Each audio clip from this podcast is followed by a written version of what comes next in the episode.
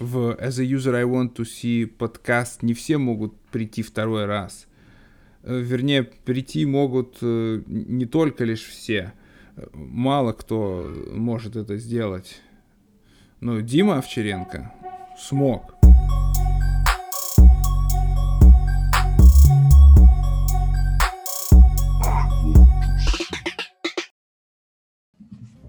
Все, понеслась запись. Всем привет. Э, это As a User I Want to See подкаст. Мы вернулись. Это сезон номер 4. И сразу же у нас э, гость Дима Черенко. Дима, привет. Привет, привет, ребят. Привет. Рад еще раз поучаствовать.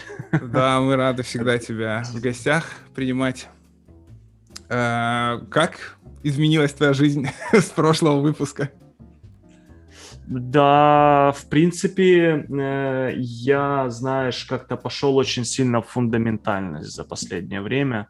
Э, начал искать истоки архитектуры, угу. вот, паттернов разбирать, э, искать новые процессы, которые сейчас новомодные в мировой архитектуре, в бизнес-анализе. Вот как-то вот туда пошел, ты знаешь, захватила меня вот эта волна самообразования сейчас. Ух ты. Звучит классно. Ну, мы, мы можем, наверное, еще прорекламировать, что ты стал делать э, свой э, YouTube-канал. Это правда, да. да. Есть YouTube на архитекторском, э, вот, там пытаюсь сейчас как-то методологию э, разложить, там э, качество канала э, не очень, правда, но э, основная была идея делать fast production, знаешь, то есть за полчаса я должен был сделать видео с mm-hmm. одного дубля и вы, вывести это ну, на, ну, на YouTube, и, соответственно, это больше как educational, знаешь, такой вот. То есть не ради зрителей, а ради знания, вот так вот. То есть ну, подписчики есть уже, знаешь, вот как-то идет. Не, ну это, это крутой, на самом деле. на самом деле крутой канал. Мне лично самому очень нравится. Я даже там пару фишечек для себя почерпнул из того, вот как, как ты классно на диаграмме все раскладываешь, и по ней идешь. Это очень визуально, то есть не надо много слайдов, просто берешь диаграмму и по ней проводишь своих зрителей.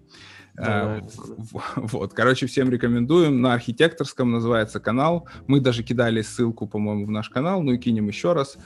И, в общем, все подписывайтесь, кому интересна архитектура, бизнес-аналитикам тоже полезно. Я вот отвечаю uh-huh. за базар.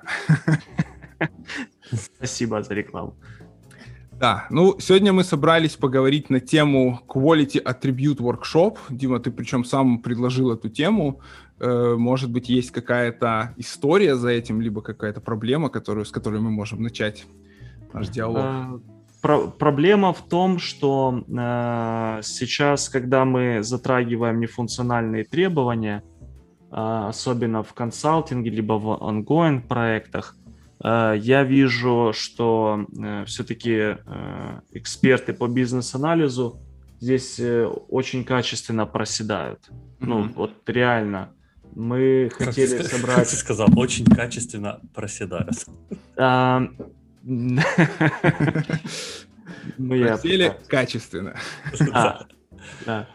А, в плане того, что нету общей картинки того, что вообще нужно получить, да, то есть, что такое вообще нефункциональные требования и ну, то, что такое нефункциональные требования, ну, как бы знают, да, а вот э, как их собрать, какой процесс, каких стейкхолдеров нужно, как к нему подготовиться, да, вот это все большой гэп, к сожалению. И, ну, я с большой группой BA работал на разных проектах, вот за последний даже год, и я хотел как-то попробовать еще раз поднять этот вопрос. Мы и вы сто раз уже говорили про нефункциональные требования, но все-таки сконцентрировать на то, что это очень важно, особенно э, сейчас на Discovery с интерпрайзами это офигеть как важно. То есть это вот прям нужно садиться, пробовать, находить экспертов, кто и где это поучаствовать, да, в консалтинге и так далее. Поэтому вот хотел поднять этот топик еще раз и как-то достучаться до BA в комьюнити через вас.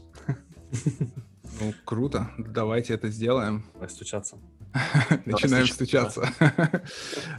Э, давайте так, э, начнем с самых основ, да, наверное, Дима, может, если можешь рассказать, что такое quality атрибуты в целом, Да, Давайте попробуем. В словах, понятным языком.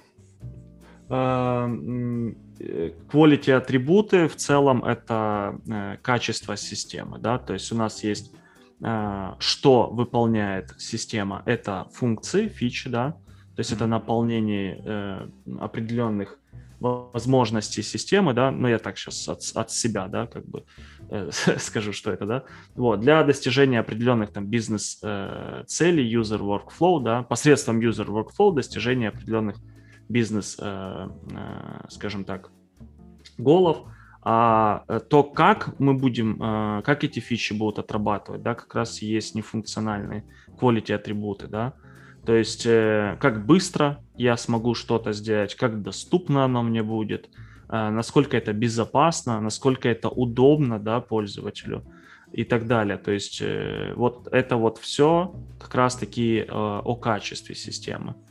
Мы также говорим о качестве самих фичей в плане их реализации, да, насколько они соответствуют требованиям, да, это же ведь тоже качество.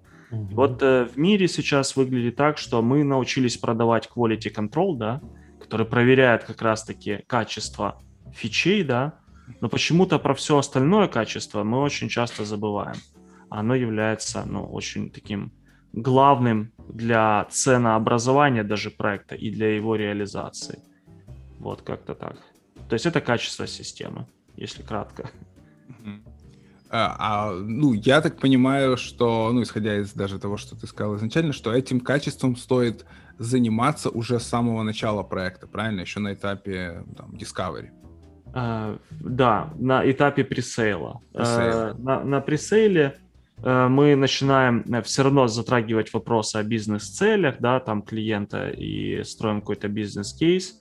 Дальше мы переходим а, и пробуем все-таки, ну, как бы там прокопать чуть-чуть, что ж там касаемо качества, да, mm-hmm. если это там э, где-то было э, в RFP, э, в Request for Proposal, да, где-то написано, э, ну, какие-то такие о качестве, какие-то упоминания, да, например, security тесты мы должны mm-hmm. делать там, или performance тесты мы должны делать. Мы тогда спрашиваем, почему и какие там за этим кроются э, причины, да, а дальше, да, уже на Discovery мы э, расширяем, да, мы конкретно должны наряду э, с functional требованиями, которыми работает активно бизнес-аналитик, да, пытается за короткий срок накопать там какой-нибудь MVP, прототип, да, то есть какие-то бордерс выставить по скопу функциональному, а архитектор э, работает непосредственно с BA обязательно над собиранием еще не функциональных требований и уже потом дизайнит архитектуру на основе этих требований и включает это в estimate, ну, то есть активности по их достижению.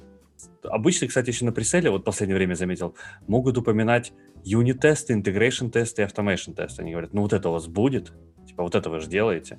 То есть тут они уже начали что-то разбираться, заказчики обычно. А вот что, ну, зачем они нужны, что вот, допустим, юнит-тесты, интегрейшн-тесты с точки зрения quality атрибутов?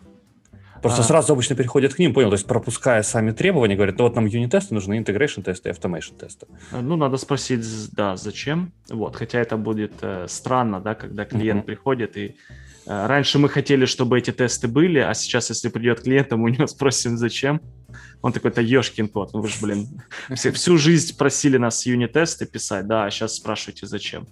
Вот, э, ну, надо спросить, зачем, потому что э, есть а, во-первых, э, могут быть какие-то compliance моменты, да, там, например, если, э, я не знаю, там finance какой-то домен, да, и там э, важно готовить определенную документацию, да, и важно тестировать и по максимуму автоматизировать какие-то integration поинты и так далее, то, ну, мы закладываем и разбираем это как тестабилити сценарий, да, то есть что должно быть потестировано и э, какое покрытие тестов должно соблюдаться, да, командой.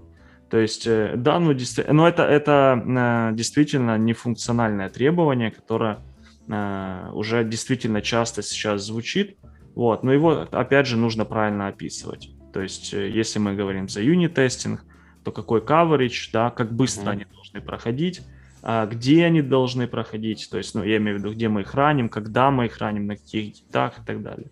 Вот. Я только слышал про coverage.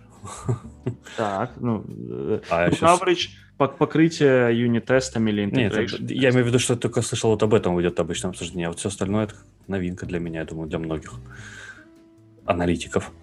Ну, это я бы вот, смотрите, давайте еще сделаем немножко шаг назад. То есть круто, когда что-то сказано, да, в RFP, там, типа, вот те же самые integration тесты, юнит тесты, что-нибудь еще. А если ничего не сказано по поводу качества, это же не значит, что клиент его не ожидает, да, вот э, и интересно, как в этом случае поступать и какие вопросы задавать и куда, в какую сторону копать, какие quality атрибуты, ну, наличие потенциально quality атрибутов проверять, если вот ничего не сказано как быть в таких ситуациях? Ну смотри, э, у меня всегда э, на стадии пресейла, да, э, когда я разобрал RFP, э, мы уже дали определение RFP, там, кто не услышал в начало, вот, э, значит, я собираю при kick-off call с internal командой, да, то есть кто будет ну, исполнять данный пресейл с нашей стороны, и э, я всех прошу подготовить квестионарий к первому колу. Ну, для меня все еще как бы тема остается а, правдивой, то есть если я не готов по квестионарию с командой, да, и мы не синхронизировались, кто что задает и так далее, то а, первый колл с клиентом, скорее всего, будет завальный. Ну, то есть мы его провалим, и мы не покажем тот э, maturity, да, экспертизу и так далее, потому что мы будем не синхронизированы, вопросы будут в разнобой и, ну, как бы мыслью по древу и ни о чем. Вот, поэтому должен быть четкий questionary, где всегда, всегда мы идем сверху вниз. Первое это бизнес-голы, да, мы потом э, спрашиваем э, по функциональным требованиям, да, по достижению этих бизнес-голов. То есть если какой-то у них уже список, да, э, определенных фичей, которые бы они хотели, и я всегда задаю вопрос по констрейнам, ограничениям, да, это mm-hmm. первый вход, как бы не функциональный требования, потому что если начинать с нефункциональных, это жестко для клиента на пресейл коле, да. А когда ты начинаешь, а давайте поговорим про ограничения, и там ты начинаешь, есть ли ограничения по архитектуре, э, и, ну, или какие-то требования по документации, которые вы планируете, да, получить. Uh, есть ли какие-нибудь compliance, да, которые нужно защитить? Mm-hmm. Ну, ты знаешь, если ты с healthcare работаешь, что у тебя там четкий есть compliance, да, который нужно, ну, сертификацию какую надо достигать, да. Ну да. Если ты с finance работаешь то же самое, там с другими системами их можно поискать, и ты э, тут ты уже показываешь клиенту, что ты обизнанный, так сказать, да, то есть ты понимаешь бизнес, вот, и тут можно вытянуть, то есть он говорит, да, я бы хотел архитектурную документацию, такой, это для тебя якорь, такой, что вы имеете здесь в виду, расшифруйте, вот, то есть э, мы-то знаем, что, да, но mm-hmm. если клиент ожидает уже software architecture документацию, то это уже серьезные намерения на то, что нужно проводить и прям реально нырять в нефункциональные требования. Вот, далее. Ну, в целом у меня еще и потом парочку вопросов. А что касается quality системы, да, вопрос такой обширный. И там идут некие уточнения контекста перформанса, контексте uh, availability системы, такие, которые всем-всем понятны, да. Если я чувствую, что у клиента есть здесь по этим вопросам мнение и интерес, да, то mm-hmm. тогда мы это, ну, как-то записываем, и в дальнейшем для меня это уже окошечко, да, скажем так, или мостик для дальнейшей дискуссии на Discovery уже по нефункциональным требованиям. То есть они об этом думают. Для меня это знак, что это надо уже собирать. И, возможно, мы можем тоже дать им понять, да, к чему готовиться на Discovery, то есть какого рода информацию со своей стороны клиенту нужно подготовить, да, либо подумать, на, в каком направлении, если мы задаем вот эти вопросы. Это да. И перед Discovery нужно будет это уже тогда включать в адженду. Вот это, это именно митинги, да, которые будут направлены на сбор uh-huh. тех или иных requirements, да, мы их называем там requirement solicitation, как-то пытаемся их разбить по дню там, по дням, да, вот, но в адженду это надо будет включить и отдельно включить, это можно назвать quality атрибут воркшопом, uh-huh. либо просто э, какими-то специальными митингами там по брейншторму и так далее, валидации, приоритизации и тому подобных. Но это должно быть, да, в адженде уже, uh-huh. и как бы клиенту строится ожидание, что мы над этим будем работать. Окей, э, а, давайте. Да, Тох, давай. А, а есть какой-то совет? С этого начинать Discovery или в середине, или в конце? Когда лучше проводить именно Quality Attribute Workshop? Когда хоть что-то уже есть или пока еще чистый лист? Uh, ну, э, э, тут мы сейчас прям нырнем тогда уже в детали воркшопа, да? да? Подожди, тогда подожди, там, Кирилл, что ты хотел? Я, я отвечу, да, на этот вопрос. Я хотел плавнее подойти. я хотел Давай. сначала перейти к адженде, да, вот, то есть, э, ну, это похоже, наверное, на вопрос, который Антон задает. Сколько в целом времени стоит закладывать на Quality Attribute Workshop вот из твоей практики? Uh, в моей практике самый быстрый uh, именно брейншторм сценарий сценариев, да, сессия занимала два часа. То есть э, это такое, это был небольшой стартапчик. Uh-huh. Э, самый максимальный э, воркшоп э, длился э, размазанный такой во времени, да, он по таймлайну занимал месяц, Боже. а фактически мы, если в часах, э, ну, митинги были ограничены там раз в неделю, два раза в неделю. То мы на него потратили примерно около 16 часов. Это, это весь воркшоп?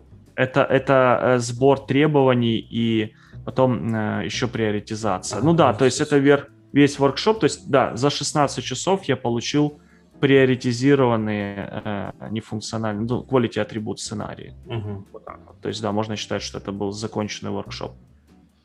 Окей, ну давайте тогда переходить, наверное, больше к самому воркшопу начнем, может быть, сверху, то есть какие нам вводные нужны для него, чтобы его провести.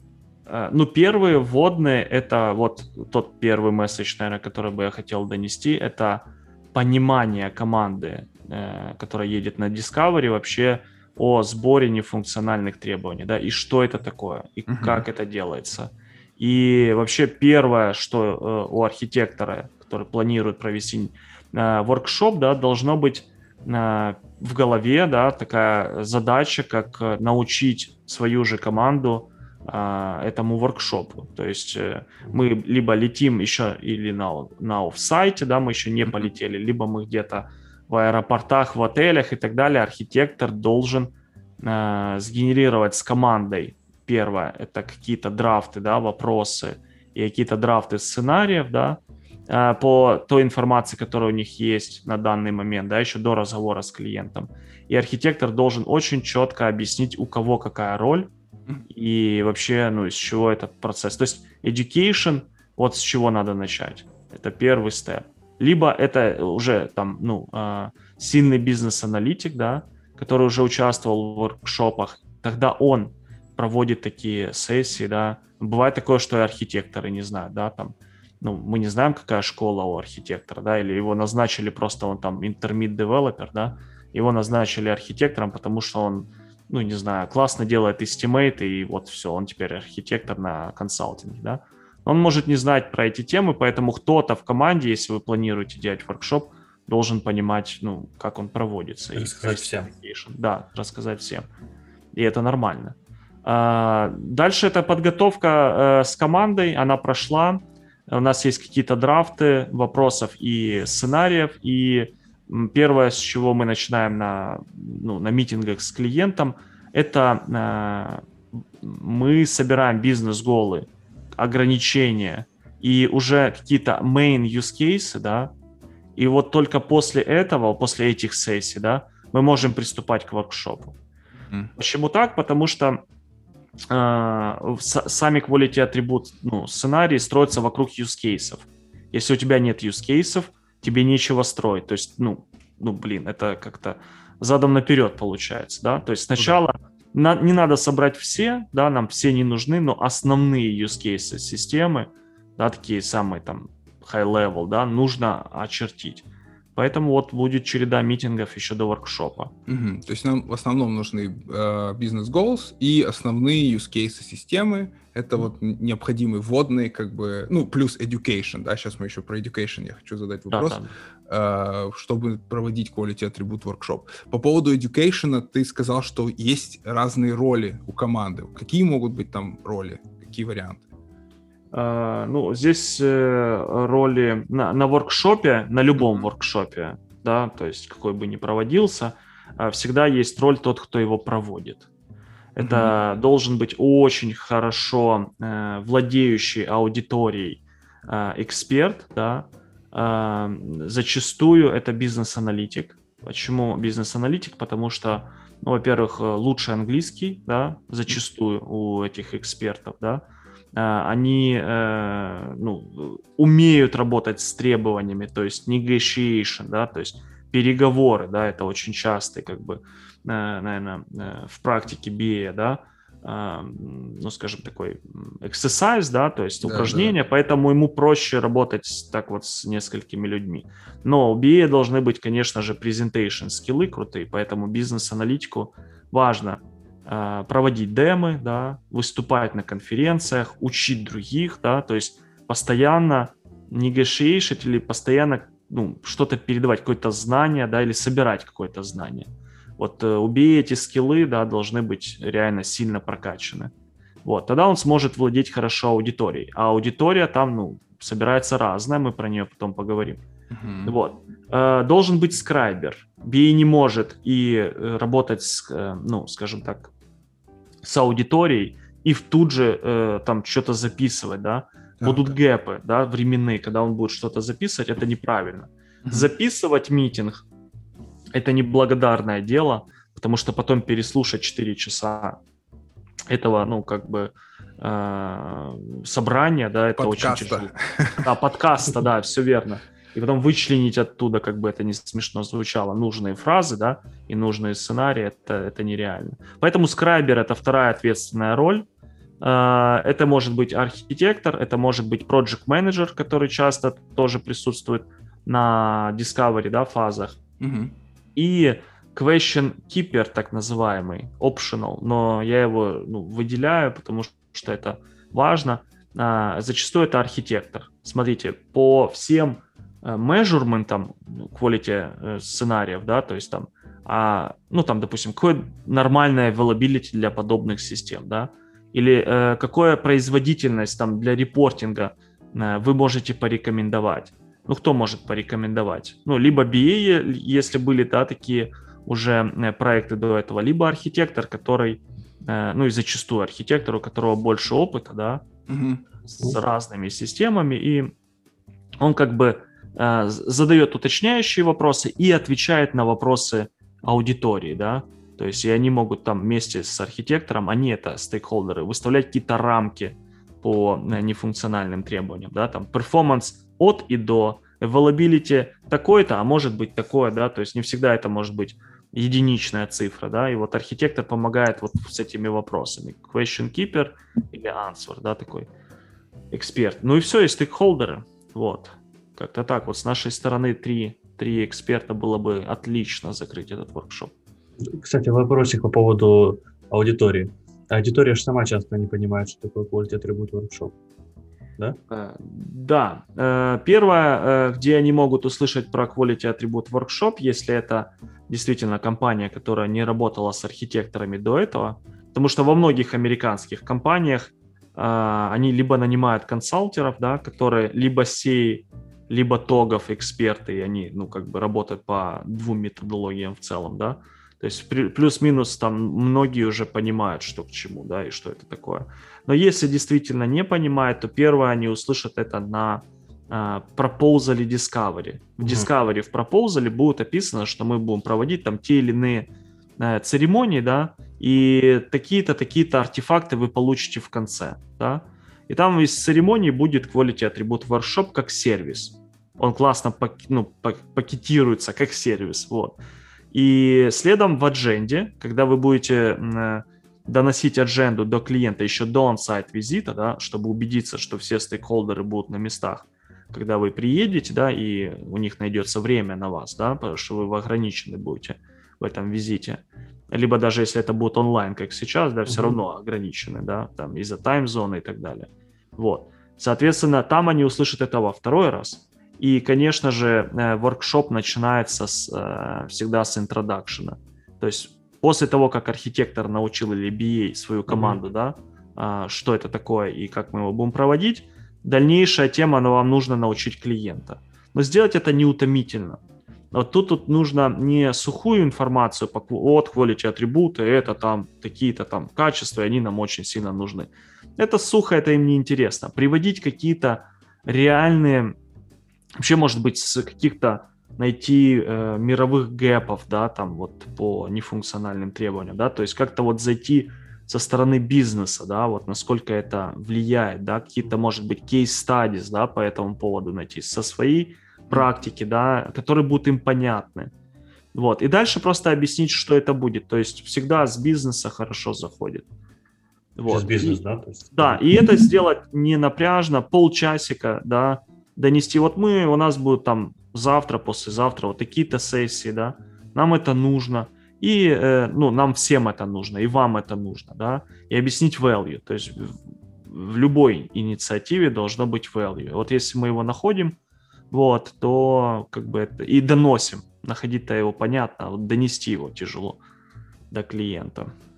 И вот да, мы делаем education клиенту полчасика, э, не сильно утопляем его в теории, вот, и готовимся к воркшопу.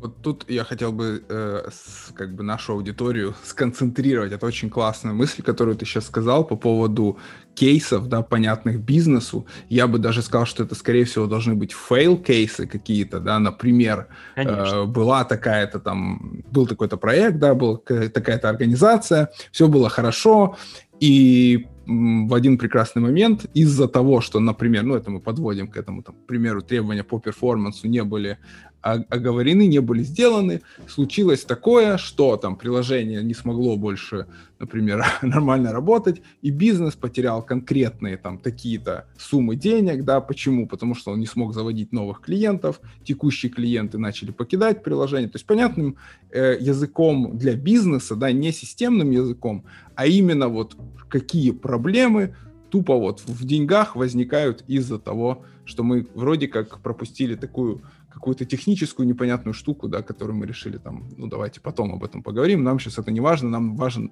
time to market, да, обычно вот это большая проблема, когда, типа, хотят очень быстро что-то сделать, а все остальное давайте потом.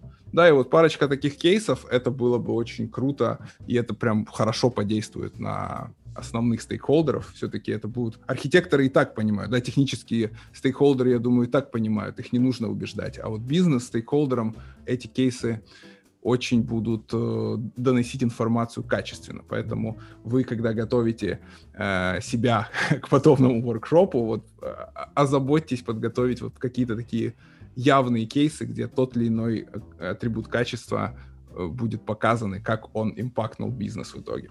Да, я бы, ну, то, что говорил Дима, и э, мировые тоже случаи, если есть когда фейлились там какие-то большие системы, да, да, можно да. приводить примеры к ним, потом возвращаться к своим, что и у нас такое бывало. Вот, чтобы показать, что это типа не единичный случай, они есть на всех уровнях и даже у самых умных и продвинутых, если не сделать важные вещи, там, это обязательно. Вот. Либо их даже придумать, если найти не получается. Да, ну, кстати, Кирилл сказал. Да, их никто не проверит.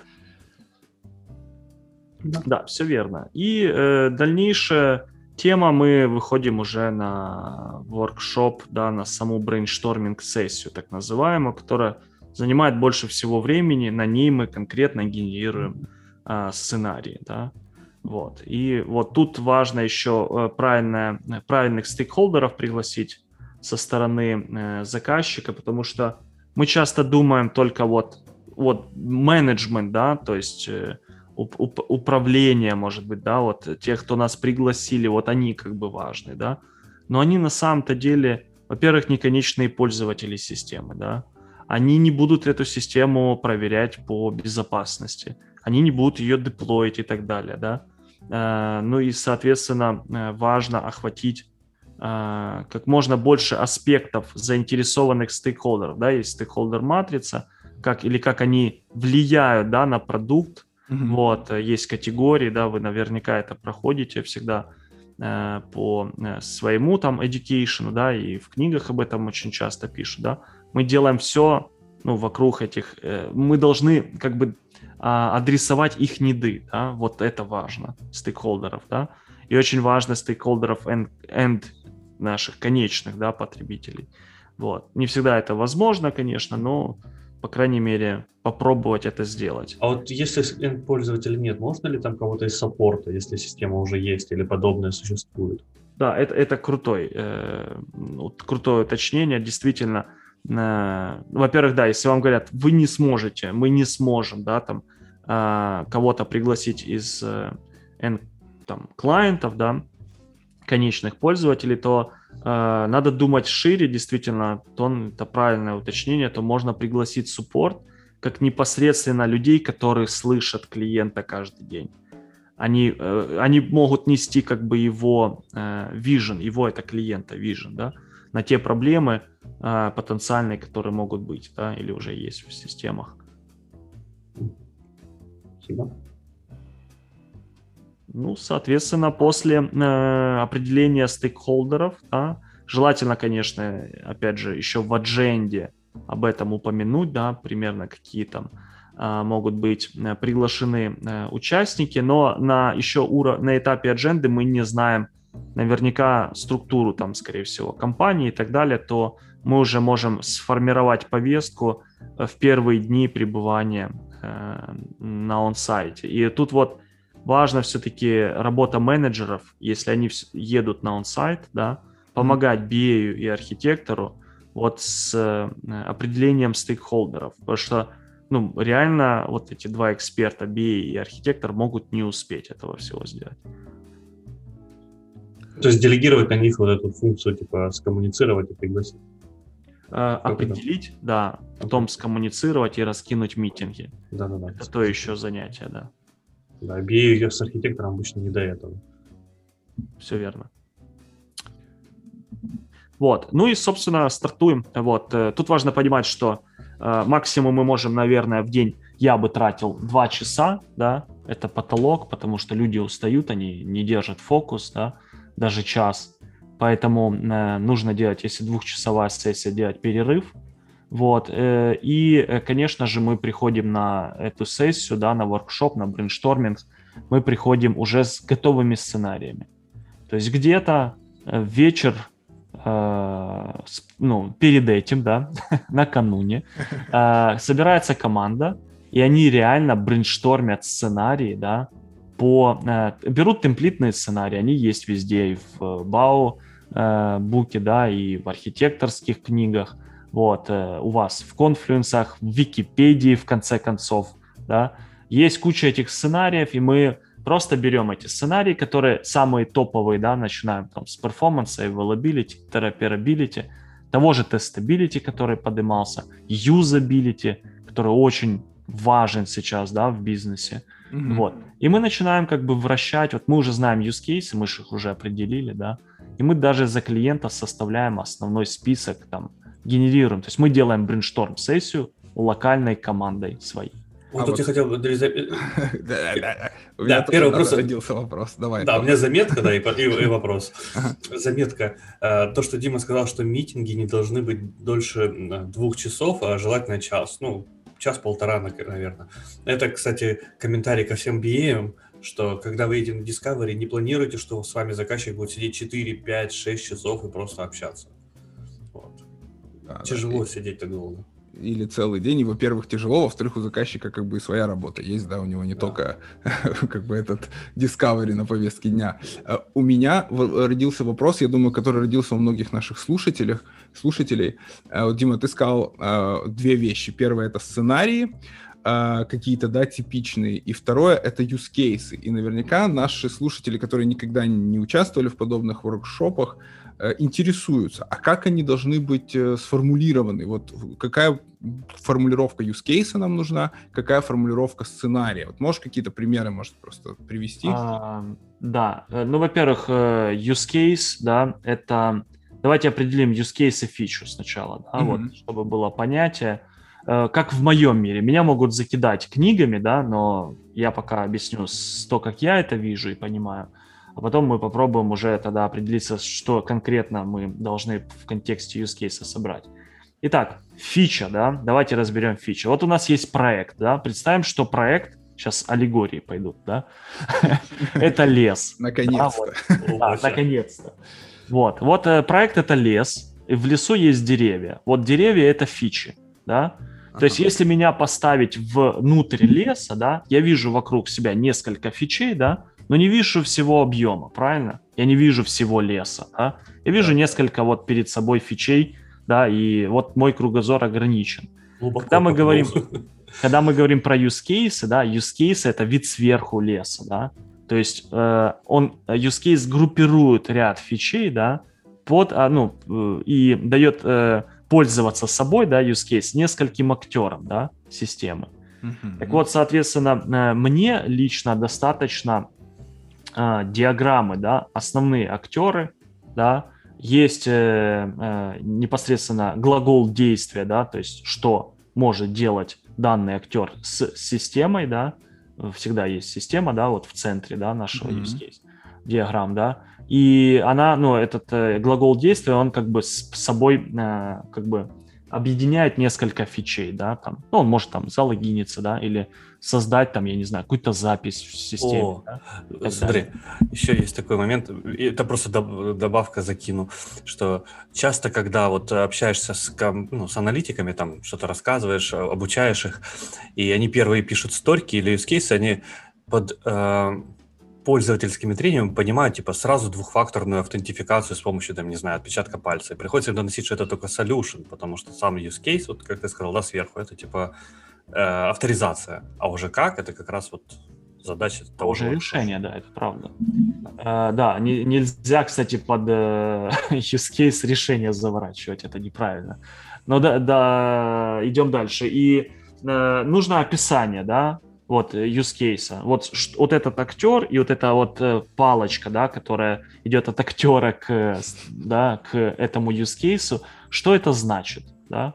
Ну там, и там написано пользователь или актор такой-то может сделать там, я не знаю, там, э, э, не знаю, авторизироваться и получить там какие-то райты, да, в систему, там, ну, и все, да, а какой-то другой пользователь не может, да, то есть у актера mm-hmm других нет таких возможностей.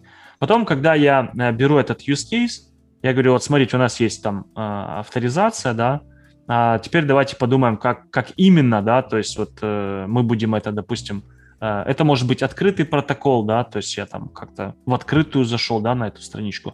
Это может быть секьюрный протокол, да.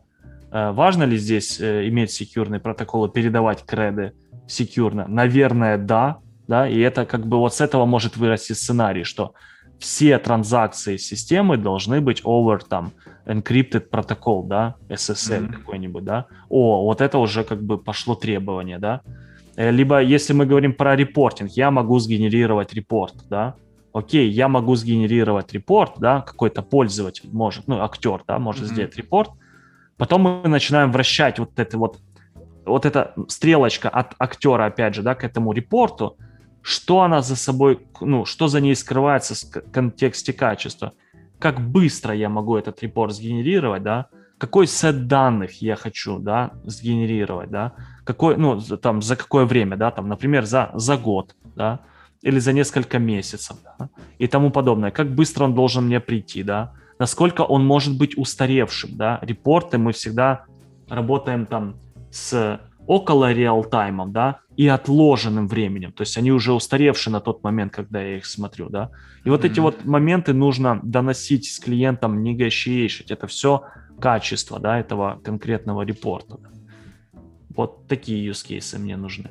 Mm-hmm. Ну, то есть с точки зрения формата это довольно просто описанные действия каких-то экторов основные, да, которые он да. может делать в системе. Да, да с точки зрения сценария, как, как это будет выглядеть э, сценарий в, в нашем примере? Ну а то, как будут выглядеть сценарии, в этом примере вы узнаете в следующей части этого подкаста. Это конец первой части. Всем спасибо за прослушивание.